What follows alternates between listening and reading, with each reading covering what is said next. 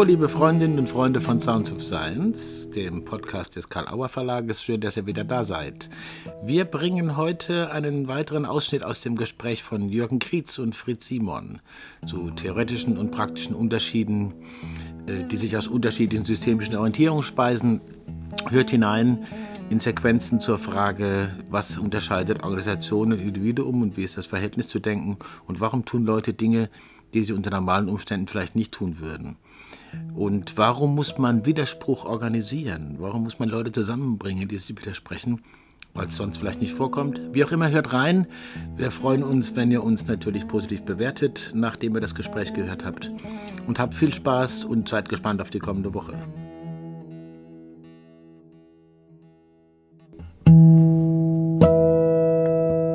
Ich habe jetzt noch ein Anliegen, was wir vorhin ganz kurz äh, angerissen hatten, wo wir vielleicht doch noch ein paar Ideen, auch wenn es ein heftiges Thema ist, nochmal sammeln können.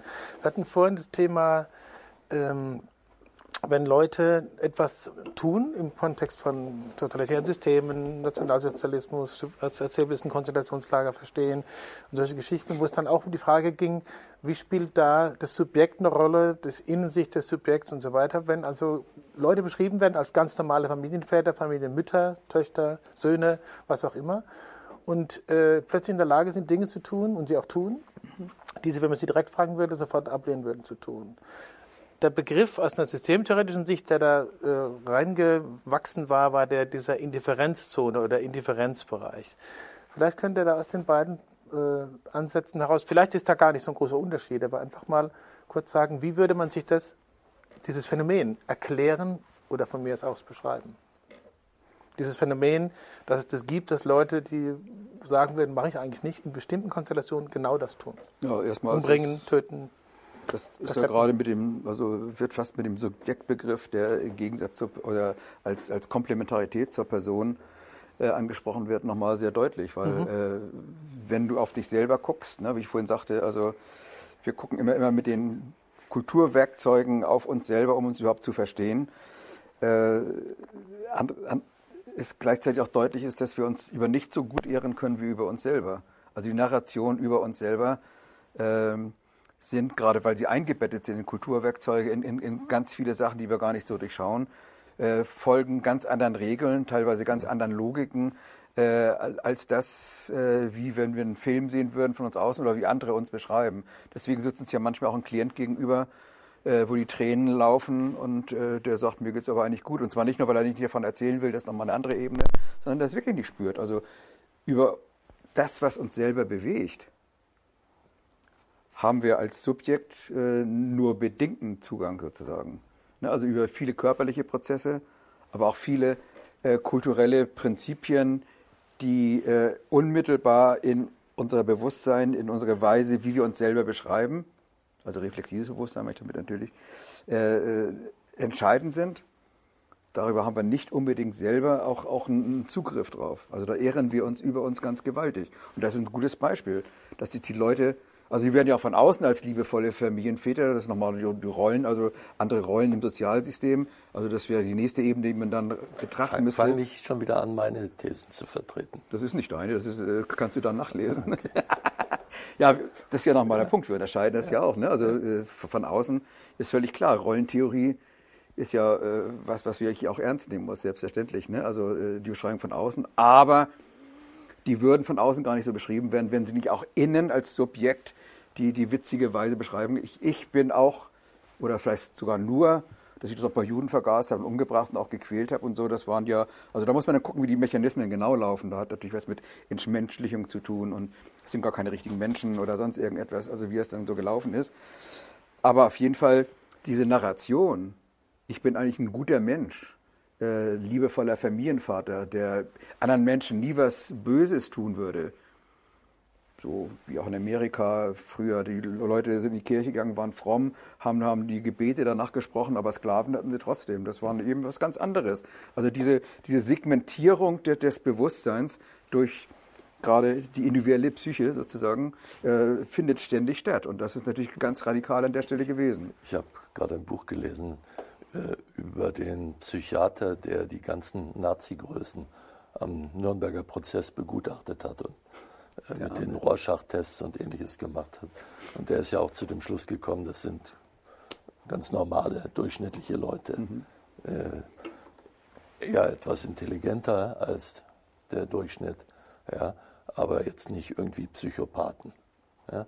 Äh, also viele ich, nicht genommen. Einzelne waren schon dabei, aber nicht, nicht ja, mehr als aber, woanders. Nicht, okay, nicht genau. so, dass man jetzt daraus ableiten nee, könnte, genau. daraus das Nazisystem erklären könnte. Mhm. Und äh, genau. aus meiner Sicht kann man das wieder über das Funktionieren von Organisationen erklären. Dass man in Organisationen handeln, handeln muss oder üblicherweise erwartet wird, dass man handelt aus nicht eigenen Motiven. Und äh, solange das banale Dinge sind wie, was weiß ich, Akten abheften, ist das kein Problem. Wenn es darum geht, jemanden in die Gaskammer zu schicken, fragt man sich schon, warum die Leute da mitmachen. Und das, was diesen Psychiater sehr gewundert hat, ist, oder auch die ganze Diskussion, die da angeschlossen hat, ist, äh, warum äh, das überhaupt gelungen ist. Da waren in, nur ein paar Wachleute und Tausende von Gefangenen, die sich einfach widerspruchslos haben in die Gaskammer schicken lassen. Obwohl, wenn die sich zusammengetan hätten, ja, dann hätten die auch mit ihren Maschinengewehren, die da auf irgendwelchen Wachtürmen waren, das nicht verhindern können, dass die da die Zäune niedergewalzt hätten. Mhm. Ja. Ist aber nicht passiert. Weil es teilweise auch Verleuchtung wahrscheinlich ja. war. Die wollten es nicht wahrhaben. Sonst ja, auch, auch, auch, wenn sie auf die Weise sterben, ist mir noch angenehmer, als, als in der Gaskammer zu sterben. Das ist ne? die Frage. Ja, also das heißt, offenbar haben ja solche Organisationen eine hohe, auf individueller Ebene, eine hohe suggestive Wirkung im Sinne von, ich muss das tun oder ich habe keinen Freiraum. Weil jeder könnte Nein sagen, auch bei den, auch bei den äh, Wächtern. Mhm. Ja, jeder, man musste sich nicht als Mitglied eines äh, Waffen-SS-Bataillons an irgendwelchen Erschießungen beteiligen. Wenn man das nicht gemacht hat, bekam man zwar etwas Ärger, aber man wurde nicht selber erschossen. Mhm. Ja? Also man hat nicht mal sein Leben riskiert. Man hätte sehr viel mehr Möglichkeiten gehabt, Nein zu sagen, auf beiden Seiten. Und trotzdem ist es nicht passiert. Ja? Äh, und das hat was mit der Logik von Organisationen zu tun. Ja. Und deswegen meine ich ja, manchmal muss man sich die Logik von Organisationen anschauen, um zu verstehen, was die Individuen tun. Ja? Äh, das gilt, wie gesagt, äh, nicht für alle Art von sozialen Systemen, aber in Organisationen.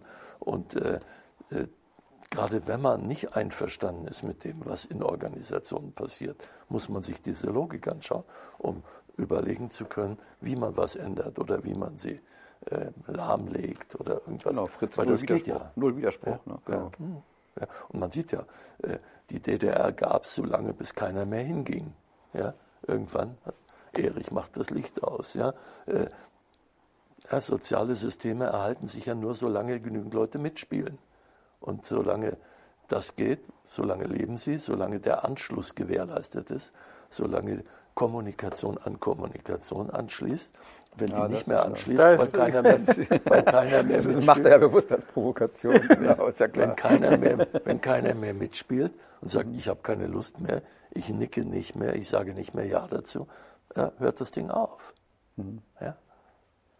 Genau, also wir sind fast wörtlich, äh, können wir übereinstimmen, bis auf diese Kommunikation an Kommunikation anschließen. Ich weiß ja, was du meinst und da, ja, auch nein, da stimme ich dann zu, ja, weil nein, darum geht es eigentlich. Der, der Problem, das Problem ist ja, dass äh, Luhmann diesen Kommunikationsbegriff, so wie er ihn verwendet, weil aus meiner Sicht eben äh, Kommunikation äh, eine Erklärung, ein Erklärungskonzept ist und nicht ein beobachtbares Phänomen.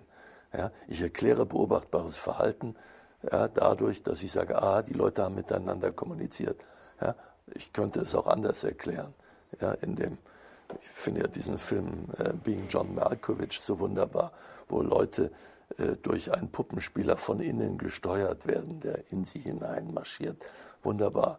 Dann brauche ich es nicht durch Kommunikation zu erklären, wenn in jedem ein Puppenspieler ist. Dann muss ich es anders erklären. Ich könnte es auch immer anders erklären. Durch Fernsteuerung. Manche Psychotiker fühlen sich ja von außen gesteuert die erklären ihr Verhalten offensichtlich nicht durch Kommunikation, sondern durch den Sender in ihrem Zahn oder irgendwas mhm. ähnliches. Ja, also es gibt alternative Erklärungen dafür.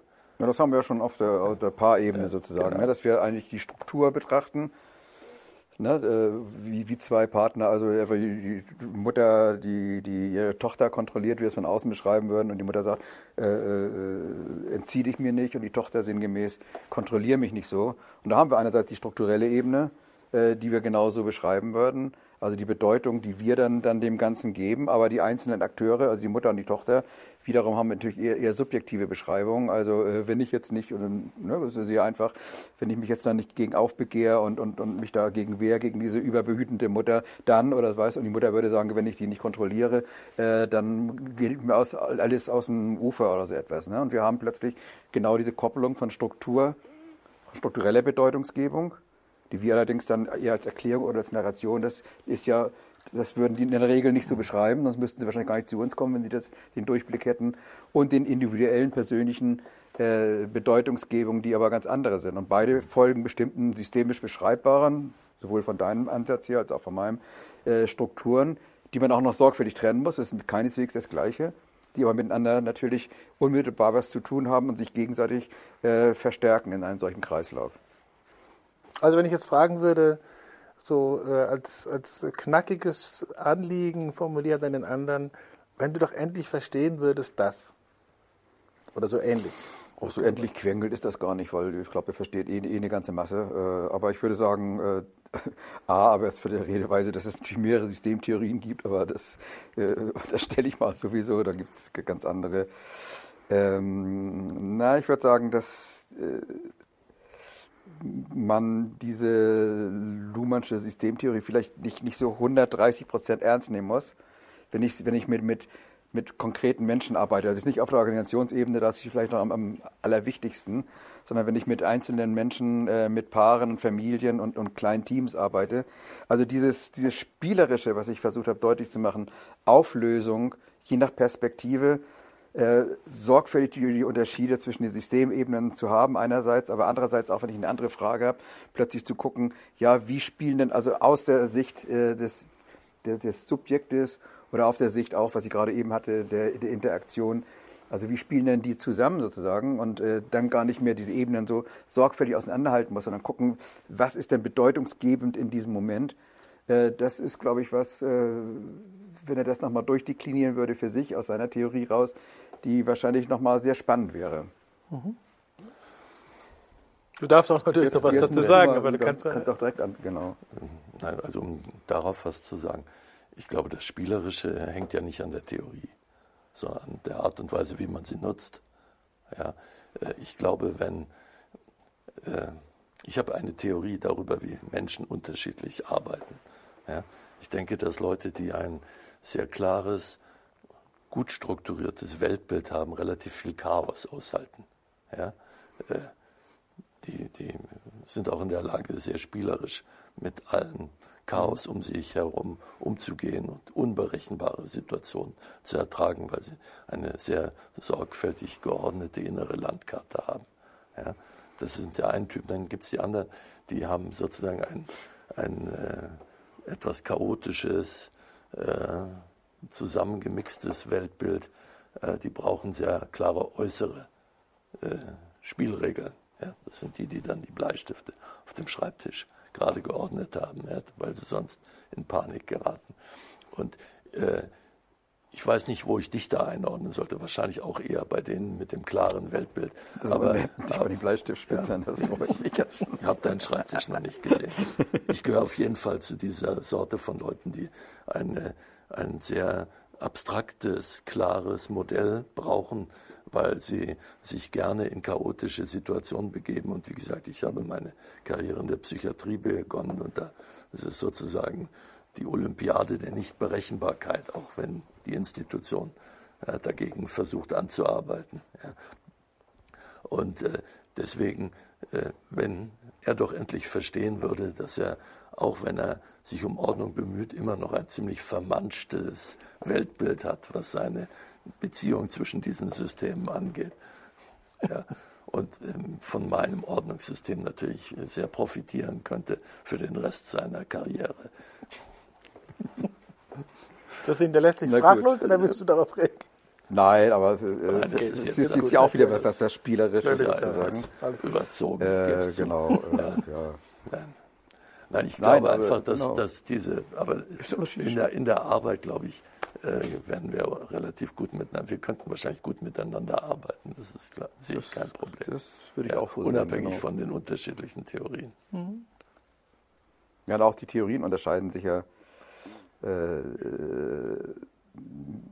eher in dem Fokus, ja, denke ich mal, äh, eher in der Art, was ist für uns aus unserer Biografie und auch wie wir, wie wir, wie wir leben wollen. Also was sind wichtige Unterscheidungen? Wie komme ich zu vier und du zu drei? Und bei dir könnte ich auch sagen, könnten auch fünf sein oder genauso wie, wie bei nein, mir. Nee, das ist sozusagen deine zwei sind ja Untergruppen von einer meiner, nämlich soziale Systeme. Ja, also gut, da kann ich ja noch sagen, und, äh, es wäre doch schön, wenn, man, wenn er endlich mal aufhören würde, äh, wie Luhmann äh, bestimmte Sachen, die er gar nicht so meint, zu ontologisieren. Nein, das hat überhaupt es gibt mit, nicht drei, drei Systemebenen. zu tun, sondern glaube auch nicht, dass es die drei gibt, sondern, okay, ja sondern Theorien sind für mich reines Handwerkszeug. Die Frage ist, okay. ist es praktisch? Das ist ja? sehr praktisch. Und, äh, und insofern äh, will ich auch gegen, gar nichts gegen deine Theorie sehen. Wenn, Nein, sie, wenn sie für dich praktisch und praktikabel ist, ist es wunderbar. Ich glaube, dass eine, ich, ich brauche abstraktere Modelle, weil ich eben nicht nur jetzt sozusagen personenorientiert arbeite, sondern mit größeren sozialen Systemen und mich auch fragen, interessieren wie Weltpolitik oder so. Und dann mhm. äh, kann ich auch jetzt nicht Herrn Trump dafür verantwortlich machen, dass äh, er gewählt worden ist, sozusagen, auch wenn, äh, sondern da komme ich dann eher auf dein Händeklatschen-Modell, was dann von russischen Hackern äh, Wobei man sich eh fragt, ob er es überhaupt wollte, ob es wirklich ja, wollte. Ich glaube nicht, dass es wollte, aber ist egal. Ja, aber das ist doch typisch Opfer. Also keiner ja, wollte ihn eigentlich, schön, aber letztlich ist er Präsident geworden in einem solchen Struktursystem wie, äh, strukturellen System wie Amerika, ne, der derzeit. Mit ihren, ihren Dingern. Ne? Was vielleicht voraussetzt, dass er überhaupt weiß, was er wollte. Also, ja, ich glaube, er weiß schon, was er wollte. Er wollte wichtig Macht, sein. berühmt, wichtig sein, wichtig genau. Sein. Seinem Narzissmus ein bisschen äh, abarbeiten. Ja. Äh, Sei ihm auch gegönnt. Wobei wir übrigens wieder auf der Personenebene sind. Ja, ne? mhm, natürlich, klar. Hm. Ich sage nicht, dass Personen unwichtig sind. Ja, sondern man muss nee, nee. schon in Organisationen zum Beispiel gibt es das Konzept der Entscheidungsprämissen und sozusagen da gibt es vier, die habe ich jetzt von Luhmann. Das ist einer der wenigen Punkte, wo ich mich auf Luhmann äh, berufen würde, wobei die stammen nicht von ihm, muss man dazu sagen, ja, sondern aus, Na, der, aus, der, aus der, Tradition der. Organisationsforschung. Genau. Äh, Programme, äh, Kommunikationswege oder Strukturen, äh, Personen und Kultur. Und das kann man sehr gut, finde ich, auf alle anderen Bereiche übertragen. Es gibt überall bestimmte Programme im Sinne von ganz eng geführte Regeln wie Verkehrsregeln zum Beispiel. Wenn die Ampel rot ist, dann muss man stehen bleiben. Man muss sich natürlich nicht dran halten, aber äh, wenn man sich nicht dran hält, könnte es Konsequenzen haben. Muss auch nicht sein, aber wenn es eine Blitzampel ist ja, oder wenn man Leute überfährt, dann hat das halt Konsequenzen. Äh, Strukturen, Machtstrukturen zum Beispiel, oder wer muss mit wem kommunizieren, wer hat wem Bericht zu erstatten, wie es in Organisationen so wer hat wem was zu sagen. Kommunikationswege, das ist auch etwas, was man, wenn man in einer Organisation arbeitet, äh, berücksichtigt. Aber auch in der Schule kann ich einfach über das hinweggehen, was der Lehrer sagt. Äh, natürlich kann ich, aber dann hat es Konsequenzen. Ja? Aber die Person, dann kommen die Personen, wenn ich da einen Hierarchen habe, äh, kann ich mir sehr wohl anschauen, ist das ein kleiner Korinthenkacker oder ist das ein großzügiger, äh, über alles hinweg, genialisch hinweggehender äh, Führer, äh, was weiß ich, ja? Also da gibt es unterschiedliche äh, Bilder dieser Person, die man da konstruiert und man stellt sich auf sie ein, versucht ihnen gerecht zu sein. Und dann gibt es natürlich auch noch Kultur. Jede Organisation hat eine andere Kultur. In der einen darf man nicht Mahlzeit sagen und in der anderen muss man immer einen dreiteiligen Anzug ziehen und der anderen Turnschuhe. Das sind alles kulturelle Dinge, die dann bestimmen, wie ich mich verhalte. Also insofern ist da dann natürlich sehr viel Differenzierung Eben, drin in dem Bereich. Hängt auf welche Fragestellungen man auch hat und welche ja. Aufträge und Anliegen man hat. Ne? Genau. Und für die meisten Sachen, wo ich arbeite oder wo ich auch, auch äh, mir dann selber Beschreibung oder Erklärung äh, zusammensuche, um, um, um Dinge zu verstehen, ist eben diese Unterscheidung nochmal zwischen der interpersonellen, also der mikrosozialen, also Face-to-Face, -face, ne, die aus meiner Sicht nach deutlich anderen Regeln abläuft. Ja. Als, als die, die Kultur sozusagen sehr, sehr, sehr, sehr wichtig. Ne? Und deswegen eben diese vier Ebenen. Aber du hast zu Recht vorhin gesagt, man könnte auch zwölf äh, oder sonst ja. was nehmen. Aber das ist sozusagen aus meiner Sicht eben die Minimalausstattung. Mhm äh, diese Unterscheidung nochmal zu machen. Und wenn du sagst, das gehört, also wenn ich Kommunikation betrachte, ist das, das, das, äh, ist das ein Eimer, habe ich überhaupt nichts dagegen einzuwenden, weil ich müsste dann sowieso, wenn ich auf einer Organisationsebene arbeite, dann noch ein paar mehr Ebenen einziehen und Ja, so meine, weiter. Meine Kritik an der personenorientierten Ansätzen ist, dass sie das eben übertragen auf Bereiche. Ja, das tue ich aber äh, nicht. Auf, Also nein, nein, das ist, ich habe jetzt auch äh, nicht an da nicht, Ansatz ja, gesagt, genau. sondern an Das ist die vielen, Gefahr in der vielen Tat. Ja, ja. personenorientierten Ansätzen, dass sie interpersonelle Beziehungen, ja, sie äh, psychologisieren, kann man Best, in einem Wort genau, sagen. Ne? Psychologisieren, Ja, das ist mein bestenfalls. Familienbeziehungen hochrechnen Richtig, auf größere ja. soziale Systeme. Und auch wenn es Landesvater heißt, ja, äh, ist das, außer in Indonesien, glaube ich, äh, da gab es mal einen, der als Landesvater durchgehen konnte. Obwohl es waren auch nur, glaube ich, 1000 Kinder, die er hatte und die hatten Millionen Einwohner. Also passen diese Modelle nicht. Ja? Und das ist eigentlich der genau. Hauptpunkt. Also Theorie- alle, aber da sind wir uns auch einig, alle Reduktionismen Ja, sind das heißt, ich ge- muss, gefährlich bis, also nicht nur gefährlich, sie sind A gefährlich und B falsch. Ja, Weil und ich denke, man muss für jede, für jede Theorie auch sozusagen einen Gültigkeitsbereich angeben, Genau. wo, wo sie ihre Grenzen hat. Und welche Fragen kann ich damit lösen Genau. äh, und, und welche liegen an und äh, wo muss ich sie erweitern oder wo muss ich sie dann so kreativ entfalten? Ja. Und Da ist weder seine noch man, meine man muss äh, sozusagen, Entfaltung sie müssen entweder so abstrakt sein, dass sich fast jede The Erfahrung hineinpacken lässt, ja, oder aber sie müssen äh, so flexibel sein, dass sie sich aufgrund nicht dazu passender Erfahrungen modifizieren können. Mhm.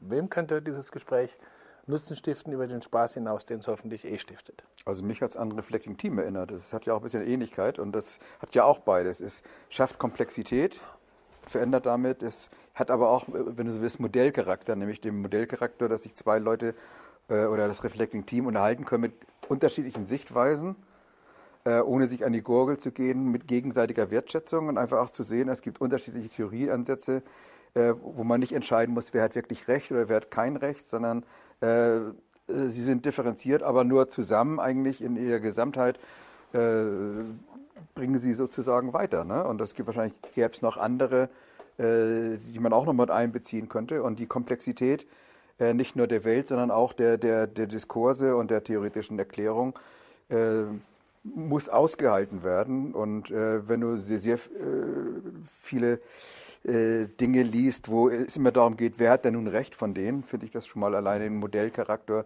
dass Leute sehen, aha, da ist ein Autopoetiker ausgewiesen, da ist ein Synergetiker, wenn man das so will, äh, wo jeder sein eigenes Zeug danach daraus gestrickt hat, äh, die sich sehr wohl differenziert unterhalten können, in manchen Dingen einig sind, in manchen Dingen auch, auch Unterschiede sehen. Die Wertschätzung hat man, glaube ich, durch, durchgespürt und das ist ein guter Modellcharakter, wie man miteinander umgehen kann. Also gerade in Deutschland, wo sich ja theoretische äh, Formen im Augenblick gerade platt machen oder versuchen platt zu machen. Ne? Ja, ich glaube auch, dass das, also zumindest für mich eine der Überlegungen ist, dass ich denke, äh, man muss sich über Sachfragen auseinandersetzen können und das Trennen von der Person. Deswegen äh, war meine Idee immer, sowas geht nur auf der Basis einer irgendwo tragfähigen Beziehung. Ja, dann kann man auch sagen, du hast ein vermanschtes Theoriekonzeptes. Ja, das ist, Ja, ohne dass ist nichts, was meine, meine Wertschätzung an deiner Person oder äh, auch nicht als Abwertung sozusagen deiner Arbeit, die ich ja sehr schätze, zu verstehen ist, sondern es geht darum, wo schauen wir hin? Und diese Genau. Feinheiten gehen üblicherweise verloren, weil ganz schnell ja gerade in diesem Psychobereich äh, man Schulenbildung hat.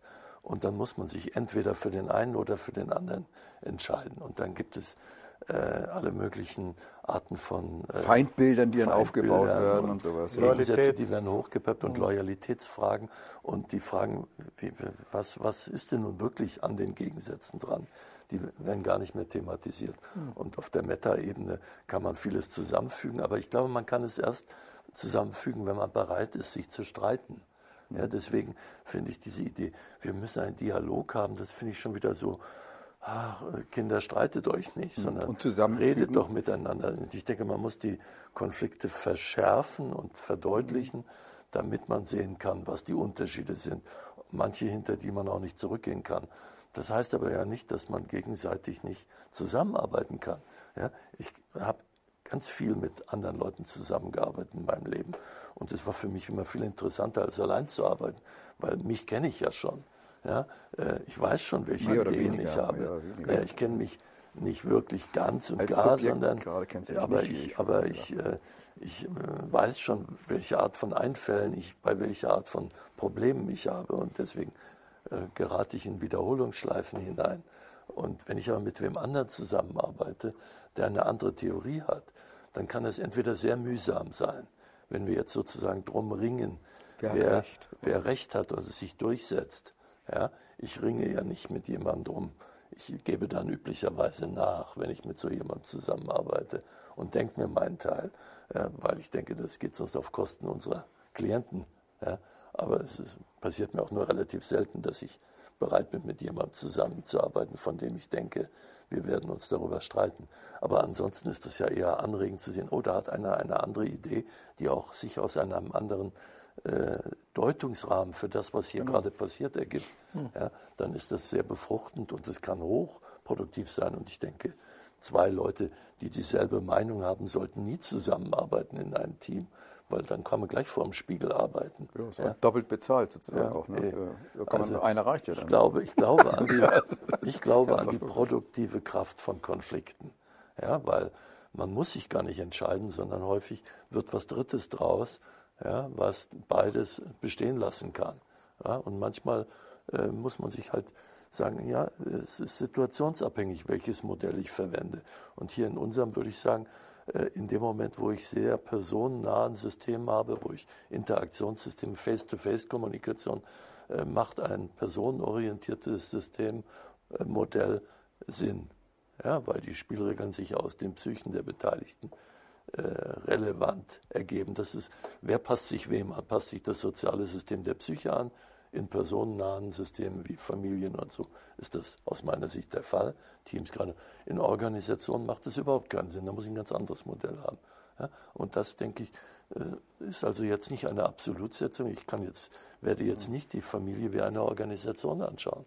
Ich weiß, Gunter Schmidt und ich hatten mal eine Familientherapie, da hat der Vater den Sohn abgemahnt. Das funktioniert nicht in Familien. Ich kann ihn nicht entlassen, auch nach zweimaliger Abmahnung. Ja, also insofern, äh, ich muss schauen, welches Modell passt wirklich für welche Fragestellung. Und das, glaube ich, haben wir. Äh, Gibt es auch sicherlich noch viele andere, die passen, außer denen, die wir hatten. Man muss halt ein, eins nehmen, was auch zu den eigenen Vorlieben passt, zum eigenen Geschmack. Also äh, ich denke, das war jetzt auch ein Beispiel dafür, was ursprünglich auch Fritz Simons Idee wohl war, äh, solche Gespräche zu initiieren, dass einfach Unterschiedspflege wieder an Bedeutung gewinnt. Und zwar Unterschiedspflege, die direkt erlebbar ist. Also nicht, dass die eine Schule dort ihre Sachen macht und die anderen machen dort ihre Sachen und sich gegenseitig vielleicht befehden oder irgendwelche äh, Organisationen gründen, die diese Fäden für sie austragen, sondern tatsächlich man in der Lage ist, diese Unterschiede miteinander auszubuchstabieren und vielleicht auch neue zu entdecken und das anderen zur Verfügung zu stellen, dass sie den Mut auch bekommen, äh, das selbst zu organisieren, äh, diese Unterschiede anzuschauen und daraus zu lernen. Wie gesagt, Entwicklung lebt von Widersprüchen oder das ist zumindest eine hohe Chance drin, dass Entwicklung stattfindet. Ja, die Schwierigkeit, die ich sehe üblicherweise, ist ja, dass man schon äh, gar nicht zusammenkommt. Ja, ja, genau. Weil, weil man äh, Freund-Feind-Unterscheidung häufig hat und dann redet man mit den anderen gar nicht. Wenn man zusammenkommt, dann findet man nicht eine gemeinsame Sprache. Ist ja schwierig. Wir haben das hier schon gesehen, äh, wie wir den Beschreibungsbegriff verwenden, der unterschiedlich ist. Ja? Äh, oder wie wir Person definieren. Ich würde Person jetzt anders definieren als du zum Beispiel. Aber das ist ja, letztlich äh, ist es unwahrscheinlich, dass man zusammenkommt. Mhm. Ja? Deswegen muss man das organisieren. Selbst organisiert findet das nicht statt. Wenn man sich auf einem Kongress trifft, dann macht man bestenfalls Smalltalk. Oder man trifft sich mit seiner Clique und bestätigt sich, dass die anderen Idioten sind. Was das ja meistens auch stimmt. Ja, ja. Allerdings eben beidseitig, das ist das Problem. Ja. Das waren wieder feine und gute Ideen von Fritz Simon und Jürgen Krietz stellvertretend für einen Disput, der fortgesetzt werden muss, auch gerade mit jüngeren Beraterinnen und Beratern, Therapeutinnen und Therapeuten. sich kümmern um die Orientierung, was sagt uns etwas und wie können wir eigene gute Modelle entwickeln, um in der Praxis weiterzukommen. Beteiligt euch an der Diskussion und vor allen Dingen beteiligt euch an der Bewertung von Sounds of Science mit positiv, Daumen hoch, wo auch immer ihr unterwegs seid, fünf Sterne, egal wo ihr uns hört, gut ist, dass ihr uns hört und uns gut bewertet. Am Wochenende natürlich auch wieder die Autobahn-Universität. Jeder Stau bringt sie weiter. Diesen Spruch muss man sich merken. Seid gespannt, was wir euch zu bieten haben. Wir freuen uns, wenn ihr wieder dabei seid. Ciao.